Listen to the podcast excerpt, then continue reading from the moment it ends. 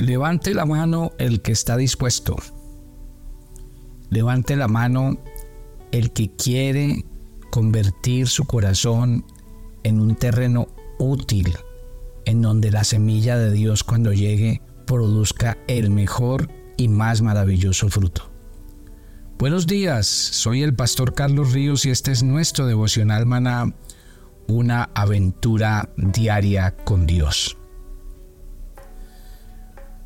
¿Por qué Elías después de estar deprimido, de querer morirse, de estar en un periodo largo de sueño, de cansancio y de agotamiento experimenta un cambio total. Acuérdese que leímos en Primera de Reyes capítulo 19 que el ángel del Señor le dijo, levántate porque un gran camino te espera. Y dice que él se levantó, comió y dice, y caminó 40 días y 40 noches hasta el monte Oreb, que es el monte de Dios. O sea que esa última comida que se comió Elías fue una comida vital, porque fue la comida que le permitió a él tomar fuerzas, volver a oír la voz de Dios, experimentar que Dios estaba hablando a su corazón. Hay un reto. Y el reto es que usted por ningún motivo deje que la palabra de Dios se le vuelva algo rutinario. Yo celebro este devocional porque lo escuchan cientos y miles de personas. Pero yo he tenido la oportunidad de escuchar muchas veces este devocional de muchas maneras. A veces lo he escuchado mientras voy en el carro, a veces eh, lo he escuchado mientras preparo algo o mientras me organizo. Hay muchas maneras en que yo podría oír este devocional, pero siempre saco una conclusión. Solo hay una única manera de escuchar para aprender y es realmente sacar el tiempo, porque no es lo mismo. Cuando uno oye y tiene otros distractores y tiene otras cosas, pues fácilmente nos vamos a embolatar, a perder. Y yo siempre insisto que una de las cosas y de los detalles en los que uno le demuestra a la persona a la que está oyendo que uno le está poniendo atención es que uno se concentre y realmente lo mire y le diga te estoy escuchando. Este cuarto terreno que está en el pasaje de Lucas capítulo 8 dice ya hablando de la parábola del sembrador, otra parte cayó en buena tierra, nació y llevó fruto al ciento por uno. Y el versículo 5 cuando le explica dice, la que cayó en buena tierra, esta, estos son los que con un corazón bueno y recto retienen la palabra oída y dan fruto con perseverancia. Quiero que le pongan mucha atención a estas tres cosas de las que nos habla el Señor en este texto de la Escritura, porque está dando las características de la buena tierra. La llama buena tierra porque dice que cuando la raíz, perdón, que cuando la semilla cayó, dice que nació y llevó fruto al ciento por uno. ¿Sabe qué tiene que producir la palabra de Dios cuando realmente es escuchada en el corazón de un hijo de Dios? Produce un nuevo nacimiento, o sea, una nueva relación de la persona con Dios. Si a mí alguien me dice que todos los días lee la Biblia o que todos los días escucha este audio, pero que él sigue en su religión porque eh, pues eh, eh, hay que mirar las cosas con calma, con tranquilidad yo quiero insistir, en esta persona la semilla cayó, pero no en buena tierra. Porque cuando uno oye y uno está convencido de que definitivamente esta es la palabra de Dios, hay, un, hay un primer paso ineludible y es el Señor me está mandando a que yo nazca de nuevo. No a que me cambie de religión no a que esté buscando un grupo cualquiera o cuál es el sitio, no. Un encuentro con Jesucristo, donde reconozco que soy pecador, le pido perdón por mis pecados, le rindo mi vida y me entrego a Él diciéndole, paso de muerte a vida, porque el único que puede hacer eso en mí es Jesús, no es ninguna institución, ni, ni ningún nombre de religión, ni nada por el estilo. Aquí dice que cuando la semilla cae en buena tierra, nace e inmediatamente produce buen fruto.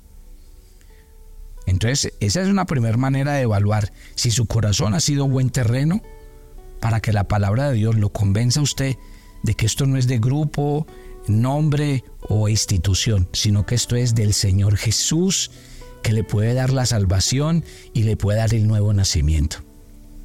Después de que usted nazca de nuevo, eh, los frutos vienen solitos, porque el Señor empieza a hacer tremendos milagros en el interior de su vida, en sus relaciones, en sus finanzas, en su salud, porque es que el nuevo nacimiento lo que produce el Señor es una nueva mente, un nuevo corazón, una nueva manera de vivir, de pensar, de actuar, todo totalmente. Pero es fruto de qué? De que la semilla cayó en el buen terreno del corazón de una persona. O sea que examine. En segundo lugar, cuando hablamos de eso dice, es la palabra que cayó en buena tierra son los que con corazón bueno y recto.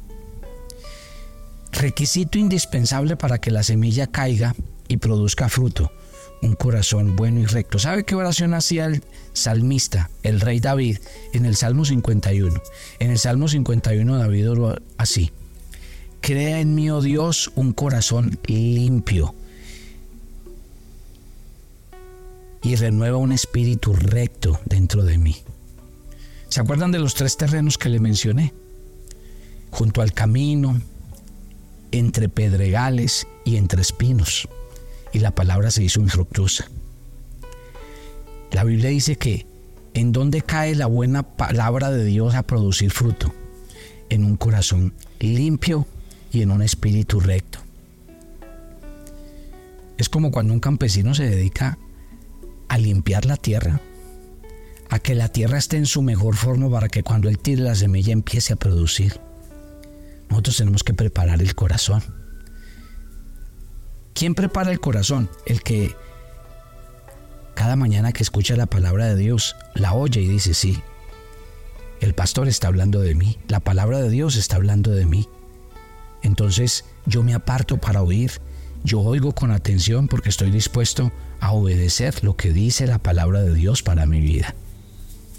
Si ven lo interesante de esto, mi querida familia, aquellos que con corazón bueno y recto, uno no puede escuchar la palabra de Dios eh, con otras intenciones, porque hay gente que está buscando en la palabra de Dios promesas, palabras bonitas, palabras de aliento. No, la Biblia le puede dar a usted todo lo que quiera, pero hay que buscarla con la motivación correcta. Y la motivación correcta es que mi corazón reciba, reciba de Dios el alimento, el sustento.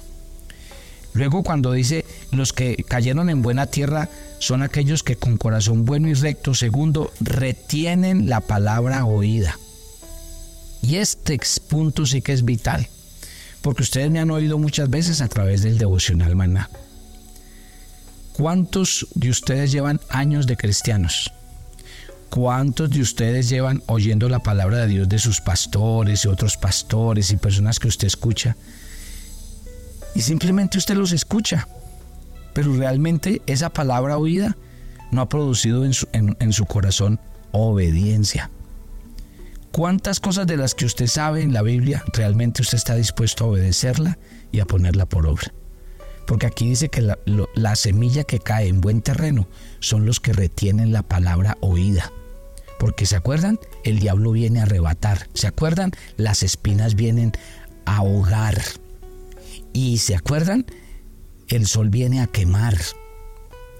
O sea, la palabra de Dios tiene muchos enemigos en el corazón. Y si uno no hace la tarea de retener la palabra oída, se va a diluir, se va a ahogar se la van a llevar, se la van a, robar para que usted no viva la bendición de Dios. Por eso nuestra insistencia. Si le llega todos los días este devocional, no lo deseche. Saque un tiempo para oírlo. Segundo, tenga una agenda devocional en la mano. Escriba todos los días lo que Dios le habla, lo que Dios le enseña, sus compromisos, los cambios que usted tiene que hacer. Escríbalos. Yo estoy seguro que si usted persevera en esto, y además de eso se dedica el próximo año que, viene a hacer la escuela bíblica, a estudiar, todos esos elementos le ayudarán a retener la palabra oída. Y por último dice que la que cayó en buena tierra son los que de corazón bueno y recto retienen la palabra oída y mire, tercero, dan fruto con perseverancia. Aquí no solamente habla de dar fruto, habla de dar fruto y perseverar. ¿Y qué quiere decir dar fruto? Pues ustedes lo saben, si una semilla es sembrada y crece, cuando crece sanamente, ¿qué es lo que tiene que hacer? Ese palito no tiene que pujar para dar fruto. Será natural para él dar café, dar olivos, dar naranjas, dar aguacates. Será natural, él no tiene que hacer ninguna fuerza. Eso sale, eso brota. Y eso es lo que debe producir. Por eso usted no debe hacer ningún esfuerzo por cambiar ni por ser una mejor persona. Es la palabra de Dios la que produce en nosotros hombres y mujeres nuevos. Por eso la palabra de Dios hay que oírla, leerla, estudiarla, memorizarla y meditarla. Para que ese ejercicio produzca un corazón nuevo, lleno de fruto, que cuando la gente nos vea y nos oiga digan, wow, quiero conocer al Dios de esa persona. De eso se trata. ¿Cómo les pareció esta semana maravillosa en la que Dios nos habló al corazón? Entonces yo les voy a lanzar un desafío fruto aquí. En este momento, ustedes, los que vienen oyendo Maná conmigo hace varios años, yo cada año en diciembre eh, voy a una comunidad muy, muy pobre en la ciudad de Medellín. Es el barrio Santo Domingo, al extremo. Ahí hay una comunidad muy pobre y nosotros siempre atendemos 200 niños. A esos 200 niños en Navidad, lo que hicimos el año pasado fue regalarles una cobija, un kit escolar, un regalo de Navidad y darles una tarde de recreación, con natilla, buñuelos, refrescos, dulces. Atendimos 200 niños. 200 niños fueron felices pues por un detalle de amor. ¿De quiénes? De los que generosa y voluntariamente dicen, Dios me ha dado, Dios me ha bendecido, pues puedo ayudarle a otros que no tienen. Entonces yo quiero este año apelar otra vez al buen corazón de ustedes y decirles, ¿Por qué no me acompañan en esta campaña otra vez? Vamos y busquemos otra vez a esta comunidad, atendamos a estos 200 niños, regalémosles una cobijita, regalémosles un kit escolar para el próximo año, regalémosles un juguete de Navidad y compartamos una tarde maravillosa con ellos. Si usted quiere ser parte de ello, pues me gustaría que nos acompañaran. Ustedes conocen nuestras redes sociales, por ejemplo, toda la gente que vive en los Estados Unidos, ustedes saben que tenemos a PUSPay donde usted puede ingresar y ahí usted puede hacer una donación.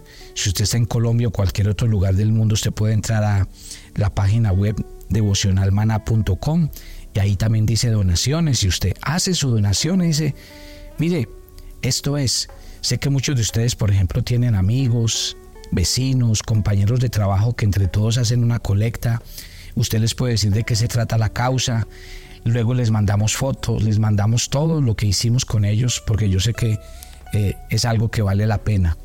Y que nosotros como cristianos en ese sentido, pues tenemos siempre que dar ejemplo, un ejemplo de aprender a pensar en el pobre, en el huérfano, en el necesitado, en la viuda, en aquellas personas que necesitan. Así que hoy llamo a la familia Maná a que nos acompañen en este gran y hermoso propósito y los invito para que la próxima semana sigamos hablando de la importancia de tener la palabra de Dios en nuestros corazones. Hagamos una oración, Padre. Gracias por esta mañana. Gracias por el comenzar de este nuevo día. Y gracias por cada oyente de maná. Tú sabes que yo tengo un anhelo y un sueño en el corazón cada vez que grabo cada devocional. Y mi anhelo es el, el que hablamos el día de hoy. Que la palabra de Dios caiga en corazones buenos y rectos que la palabra de Dios sea retenida y oída por aquellas personas que cada mañana la reciben. pero que al retenerla mientras oyen, den fruto con perseverancia. Sus vidas sean completamente sanadas, transformadas, restauradas. Mi querida familia Maná, Dios les bendiga. Que la palabra de Dios brote en abundancia en sus corazones. Que cada día cuando ustedes hablen la gente note que en ustedes hay algo diferente. Y es Jesucristo viviendo en ustedes y la palabra de Dios morando en sus corazones. Yo sé que ustedes van a ser testimonio. Y yo sé que la palabra de Dios va a ser los milagros que usted nunca se había imaginado con su vida. Porque la palabra de Dios transforma, renueva, limpia, restaura. Y eso es lo que está haciendo en el corazón de todos ustedes. Que Dios los bendiga y los guarde. Que su presencia siempre esté con ustedes. Y que el Señor los respalde en lo que emprendan y en lo que hagan. Gracias Señor por esta parábola que deja una enseñanza tremenda en nuestras vidas y por lo que seguirás enseñando en nuestros corazones. Nos encomendamos a ti y pedimos tu bendición en Cristo Jesús. Amén y amén. Que Dios los bendiga. Los espero mañana en nuestro viernes de oración hermana.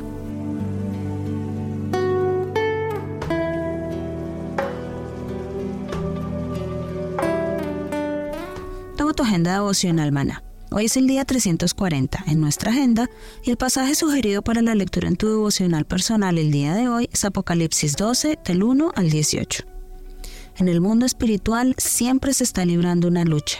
Por eso tú que eres hijo de Dios y el Espíritu Santo te ha sellado, debes estar tranquilo y confiado, agradecido porque tu Señor ya venció. Así que adórale por esto. Te invitamos ahora a que respondan las preguntas que encuentras en tu agenda que te llevarán a conocer cada vez más a Dios y crecer en tu vida espiritual. Y para confirmar tus respuestas, visita nuestra cuenta de Facebook Devocional Maná o nuestra página web devocionalmaná.com.